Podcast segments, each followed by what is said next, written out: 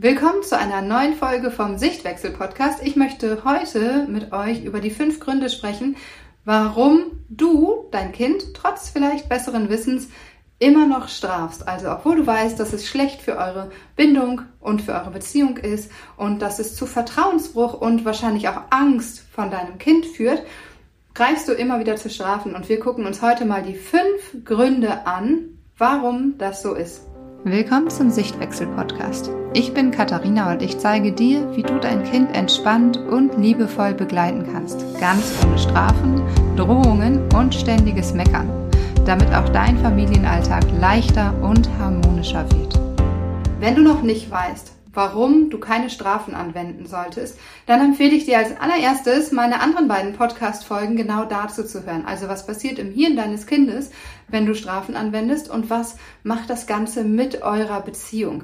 Ich habe beide Folgen unten verlinkt und du solltest da auf jeden Fall mal reinhören, damit du erstmal überhaupt ein Bild davon bekommst, warum es nicht sinnvoll ist, dein Kind zu bestrafen, beziehungsweise sogar total kontraproduktiv. Erstmal klären wir den Begriff Strafen. Was sind Strafen überhaupt? Es gibt zwei unterschiedliche Arten der Strafen in unserem Erwachsenensinne. Also einmal die Strafen und die logischen Konsequenzen. Wobei die Strafen oft so dargestellt werden, dass sie mit dem mit der Situation nichts zu tun haben, also dass sie aus dem Kontext gerissen sind. Du hast deine Schwester geschlagen, deswegen darfst du heute Abend kein Fernsehen. Also Dinge, die miteinander nicht in Zusammenhang stehen wo wir ganz klar sagen, oh, das ist eine Strafe, weil das steht überhaupt nicht im Zusammenhang. Und dann gibt es die sogenannten logischen Konsequenzen, ich mache es mal in Anführungsstrichen, weil es eigentlich keine logischen Konsequenzen sind, sondern natürlich auch von uns herbeigeführte. Oft nennen wir sie logisch, weil sie auf das Verhalten folgen. Du schmeißt das Wasserglas beim Essen um, dann gibt es halt kein Essen beim, äh, kein Wasser beim Essen. Du ähm, malst die Tapete im Flur an, dann kommen halt die Stifte weg. Also Dinge, die auf das Verhalten folgen, logischerweise. Das wird von uns Erwachsenen dann oftmals als logische Konsequenz dargestellt. Beides sind Strafen. Und warum du diese Strafen anwendest, obwohl du jetzt vielleicht schon weißt, dass es nicht sinnvoll ist, dass es eurer Beziehung schadet und eurer Bindung schadet, das gucken wir uns jetzt mal an welche fünf Gründe dahinter stecken, dass du es immer noch so machst. Und zwar haben wir als allererstes, dass es gesellschaftlich total normal ist, Strafen anzuwenden. Also wir sind in unserer Kindheit so aufgewachsen mit Strafen. Ich glaube, die allerwenigsten können sagen, dass sie keine Strafen erfahren haben. Wenn du so wie ich in den 80er Jahren geboren bist, dann wirst du das noch ziemlich normal gefunden haben, entweder bei dir selber in der Familie oder aber auch bei Freunden gesehen haben, dass es zum Beispiel Hausarrest gab, dass es ähm, irgendwelche Bestrafungen wie zum Beispiel Nachsitzen gab und so weiter. Das heißt, wir haben in der Familie zum einen gelernt, dass es Strafen gibt, dass wir Fernsehverbot hatten. Ähm, irgendwelche Privilegien uns entzogen wurden oder vielleicht sogar auch noch körperliche Strafen. Also dass du oder zumindest es noch in deiner ähm, in deinem Umfeld mitbekommen hast, dass Kinder auch körperlich bestraft werden, was tatsächlich gesetzlich erst seit 2000 ähm, verboten ist. Deswegen auch für die Kinder oder die Menschen heute, die in den 80er, 90ern geboren wurden, oftmals noch mh, ziemlich gang und gäbe war. Also gesellschaftlich lernen wir das, dass es in der Familie normal ist, aber auch in unserer Gesellschaft draußen lernen wir, dass es normal ist, bestraft zu werden. Fährst du zu schnell, bekommst du ein ähm, äh, Zettelchen und musst Geld bezahlen. Klaust du irgendwo, ganz klar, kommst du auch, bekommst du auch einen Strafprozess. Eventuell gibt es sogar eine Freiheitsstrafe, je öfter du das machst. Also gesellschaftlich ist es ganz normal und das ist auch oft das Argument, naja, aber später wird mein Kind ja auch lernen, dass es bestraft wird. Wenn es immer wieder zu spät im Job ist, wird es lernen, dass es dafür bestraft wird, indem es seinen Job verliert. Wenn es sich nicht konform, gesellschaftskonform verhält, wird es lernen, dass es bestraft wird.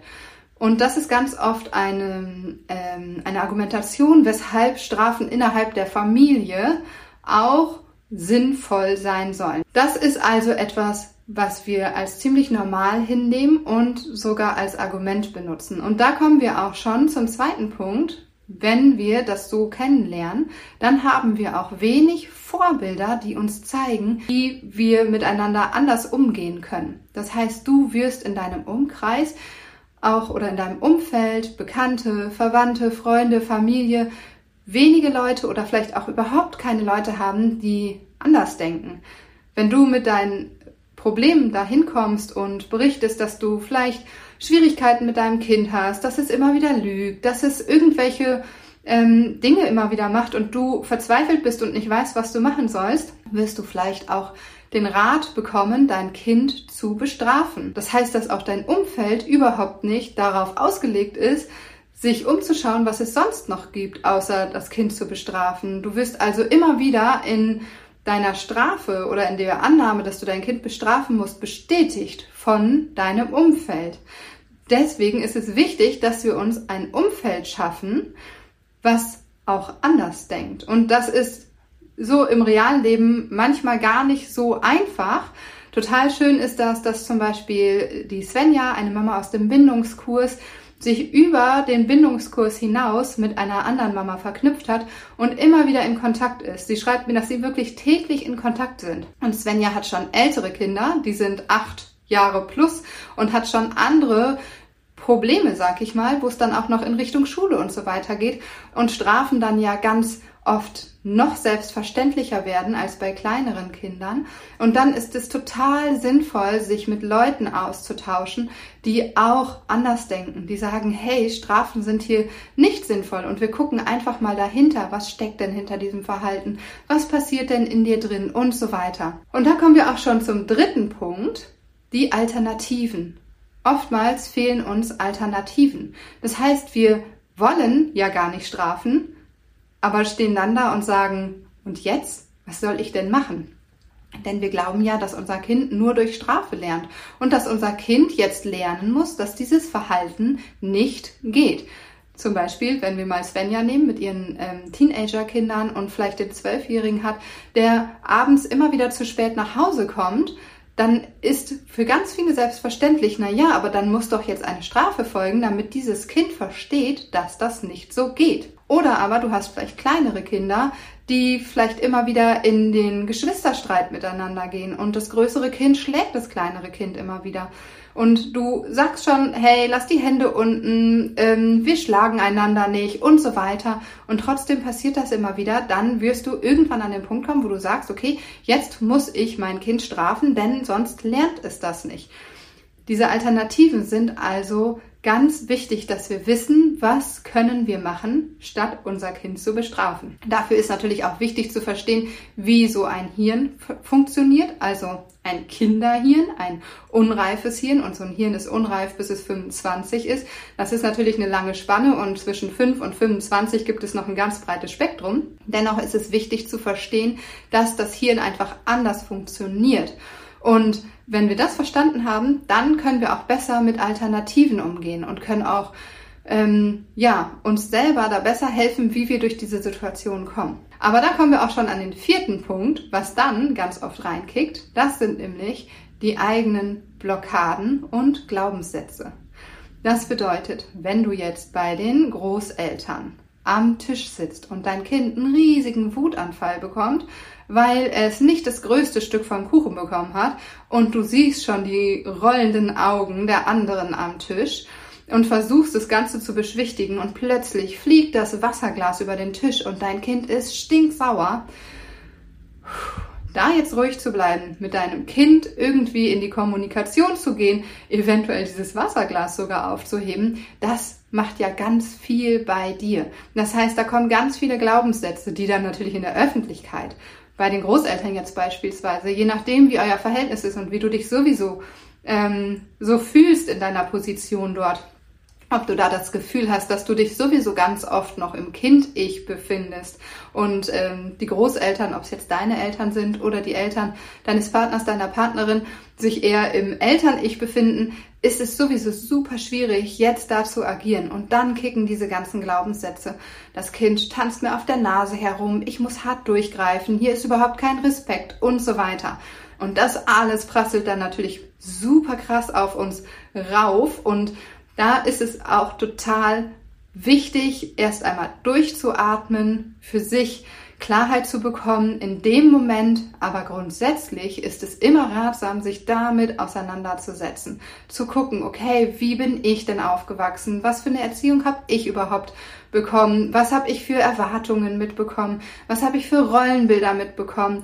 Welche Glaubenssätze kicken da immer wieder bei mir? Wie ich gerade schon sagte, wie ist überhaupt dieses Verhältnis zwischen mir und meinen Eltern oder den Schwiegereltern zum Beispiel, wer schlüpft da überhaupt in welche Rollen? Total wichtig, sich das ganz genau anzuschauen, um dann damit zu arbeiten, um dann da rauszukommen und an seinen Glaubenssätzen zu arbeiten. Und ganz ehrlich, das ist nichts, auch wenn wir das im Bindungskurs bearbeiten in den sechs Monaten, ist das nichts, wo du nach sechs Monaten ein Häkchen dran machst und sagst, so, alte Glaubenssätze und, Glaubenssätze und Blockaden habe ich jetzt sondern das ist ein immer weiterer Prozess. Aber es ist total wichtig zu lernen, wie du damit umgehen kannst. Und das kann gut sein, dass du in bestimmten Situationen, in bestimmten Settings diese Blockaden und Glaubenssätze schon echt gut irgendwie aufgelöst hast und dann in andere Situationen kommst und denkst so, was ist denn jetzt los? Warum kommt denn dieser Glaubenssatz auf einmal wieder? Steht hier irgendwie äh, als kleines Teufelchen auf meiner Schulter und sagt, ja, ja, du lässt dir aber auf der Nase herumtanzen. Das heißt, das ist ein stetiger Prozess, aber wenn wir wissen, wie wir damit arbeiten können, wenn wir wissen, wie wir diese Situation überblicken können, ist das mega wertvoll, um das aufzulösen, Schritt für Schritt. Aber wie gesagt, das ist ein lebenslanger Prozess und jeder oder jede, der oder die sich mit ähm, der inneren Kindarbeit auseinandersetzt, weiß, dass du das schon drei Jahre gemacht haben kannst und plötzlich kommt Tag X und ein neuer Glaubenssatz wird dir präsentiert und du denkst dir, wow, krass, echt, ist ja verrückt. Und dann darfst du da wieder dran gehen und arbeiten, wenn du bereit bist natürlich. Kommen wir zum fünften und letzten Punkt, warum du immer noch Strafen anwendest und das ist ein dysreguliertes Nervensystem. Hört sich jetzt vielleicht so ein bisschen verrückt an, bedeutet aber einfach zu viel Stress zu viel Mental Load, zu viele To-Dos, zu wenig Zeit für dich, zu wenig Zeit zum Durchatmen, zu wenig Stressregulation, zu wenig Spüren von eigenen Grenzen und so weiter und so weiter. Und ihr werdet mir wahrscheinlich jetzt alle zustimmen, dass es euch so geht, weil wir uns als Eltern ganz schnell in diesem Hamsterrad wiederfinden, wo wir die ganze Zeit nur machen und tun und noch das auf dem Schirm haben müssen und morgens aufstehen, schon 20 Minuten früher, um die Frühstücksboxen zu machen. Dann ziehen wir die Kinder an. Ich weiß noch, wie ich früher manchmal auf dem Weg zur Arbeit an mir runtergeguckt habe und gedacht habe, habe ich überhaupt meine Schuhe an oder habe ich noch Hausschuhe an? Weil ich so im Tun für die Kinder war und so im Hustle-Modus, dass ich mich selber gar nicht wahrgenommen habe. Das heißt, da merkt man ja auch schon, wie wenig ich meinen Körper wahrgenommen habe, dass ich nicht mal gespürt habe, was habe ich da an den Füßen? Normalerweise merkt man das ja, ob man offene Hausschuhe anhat oder geschlossene, zugeschnürte Schuhe. Also so wenig Wahrnehmung im Alltag und dann ist dein Nervensystem so dysreguliert, sowas auf Alarmbereitschaft. Das ist so ein bisschen wie so ein Topf, der brodelt und wo wir einen Deckel drauf tun und sagen, nee, nee, wir wollen jetzt aber nett und lieb, aber das funktioniert nicht, denn das brodelt immer weiter. Und dann schreit da das eine Kind und dann gibt es Geschwisterstreit und dann äh, will wieder irgendjemand was und ihr seid zu spät dran und es gibt Zeitdruck und auf dem Weg zum Kindergarten kriegst du dann noch irgendwie einen doofen Spruch, weil die Kinder irgendwas machen, was irgendjemandem nicht passt. Man kennt das ja, wie das so ist. Und dann irgendwann explodiert dieser Topf und du fängst an, deine Kinder anzuschnauzen, anzumeckern, anzuschreien, Strafen, wenn dann Drohungen whatever. Also irgendwann kommt das Ganze raus und kann nicht mehr in dir drin bleiben. Das bedeutet, dass du da ansetzen musst, dass du für dich besser sorgst. Und ich weiß, dass das eine große Aufgabe ist und ich weiß auch, dass du das schaffen kannst. Ich kann dir super, auch das kann ich dir gerne mal unten verlinken, das ähm, Interview mit Helena. Helena ist alleinerziehende Zweifachmama, ihre Kinder sind zwei und fünf, drei und fünf und sie hat es geschafft, sich Zeiten für sich einzuräumen. Mit dem Bindungskurs hat sie gelernt, wie sie richtig sich um sich kümmert, wie sie auf ihre eigenen Akkus achtet und weiß, was diese füllt und was diese lehrt. Und das führt dazu und ist ein ganz großer Meilenstein von ich möchte meine Kinder liebevoll begleiten. Aber auch da das hat auch super viel mit eigenen Blockaden und inneren, ähm, inneren Glaubenssätzen zu tun, ganz viel mit Selbstsabotage und so weiter, warum wir uns das oftmals auch gar nicht erlauben. Auch ein super, super spannendes Thema, könnte ich dir auch schon wieder eine Podcast-Folge zu empfehlen, was die vier Me-Time-Killer angeht. Also du siehst schon, das ist, hängt alles so krass miteinander zusammen. Deswegen ist es so wichtig, wenn du dein Kind wirklich liebevoll erziehen möchtest und dir jetzt vielleicht äh, den 30. Podcast zu dem Thema anhörst und immer wieder denkst, ich weiß es doch besser. Warum funktioniert es nicht? Lass mich dir sagen, Du musst einfach an die Wurzel des Ganzen. Es bringt nichts, sich immer wieder ans Wissen anzufüttern. Du weißt, das ist schlecht und das solltest du machen und dies solltest du machen und jenes solltest du machen. Weißt du, wozu das führt? Zu einem mega schlechten Gewissen. Weil jedes Mal, wenn du es nicht machst, wenn du es wieder mal falsch machst, wenn du mal wieder das nicht geschafft hast und dies nicht geschafft hast, dann kommt einfach nur dieses schlechte Gewissen und sagt, siehst du, obwohl du es besser weißt. Und jetzt hast du das schon wieder nicht gemacht und das kann doch nicht sein. Und ein schlechtes Gewissen, Scham und Schuldgefühle führen dazu, dass wir uns selber blockieren und dass wir nicht ins Lernen kommen. Du kannst nicht mehr reflektieren, du kannst nicht mehr vernünftig drüber nachdenken, wie du es hättest anders machen können, was du gebraucht hättest, was deine Kinder gebraucht hätten und so weiter, sondern du bist nur noch im ich bin so ein schlechter Vater, ich bin so eine schlechte Mutter, das geht überhaupt nicht Warum kriege ich das nicht auf die Kette? Und deswegen ist es so wichtig, dass du aufhörst, dir nur Wissen anzueignen und dich immer weiter vollzustopfen mit Wissen und dein Schuld- und Schamgefühl zu füttern und größer werden zu lassen, sondern wirklich in die Umsetzung zu kommen. Letzter Link für dich, weil du weißt, in nicht mal mehr acht Wochen öffnet der Bindungskurs. Für dich auch in den Show Notes. Trag dich auf die Warteliste ein, wenn du davon genug hast und wenn du da keine Lust mehr drauf hast, ständig nur dein schlechtes Gewissen zu füttern. Wenn du jetzt wirklich in die Umsetzung kommen möchtest und wirklich wissen willst, okay, wie funktioniert das Ganze jetzt? Wie kann ich für mich selber sorgen? Wie komme ich da raus aus diesem Hamsterrad?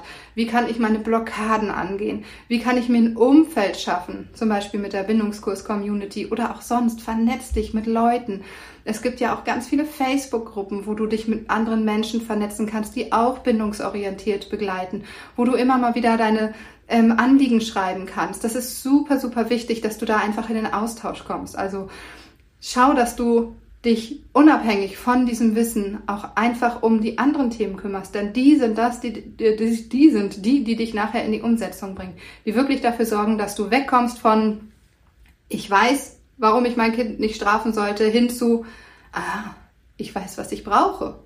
Und ich kann mir das erfüllen und ich kann mich um mich kümmern und um meine ähm, kleinen inneren Kinder, die in mir drin sind und um meine Anteile und um Blockaden und äh, um meinen inneren Akku und so weiter und so weiter. So, ich freue mich, wenn dir die Podcast-Folge gefallen hat. Ähm, wie gesagt, unten findest du die Links zu den Podcast-Folgen, warum du dein Kind sowieso nicht strafen solltest. Auch die von Helena ähm, packe ich dir auch nochmal da unten rein. Auch die mit den Me-Time-Killern, wie gesagt. Aber auch da bitte nicht zu viel, nicht wieder zu viel Wissen aufladen. Deswegen packe ich dir auf jeden Fall auch den Link für die Warteliste, für den Bindungskurs rein. Im April geht es los, beziehungsweise schon ähm, etwas früher für diejenigen, die auf der Warteliste stehen. Nach da bekommst du nochmal vier extra Bonusmodule und du bekommst den besten Preis, wenn du auf der Warteliste buchst. Ähm, genau. Klick unten drauf, trag dich ein und dann wirst du von mir per Mail benachrichtigt, wenn es soweit ist. Und dann freue ich mich, wenn wir uns in der nächsten Woche wieder hören.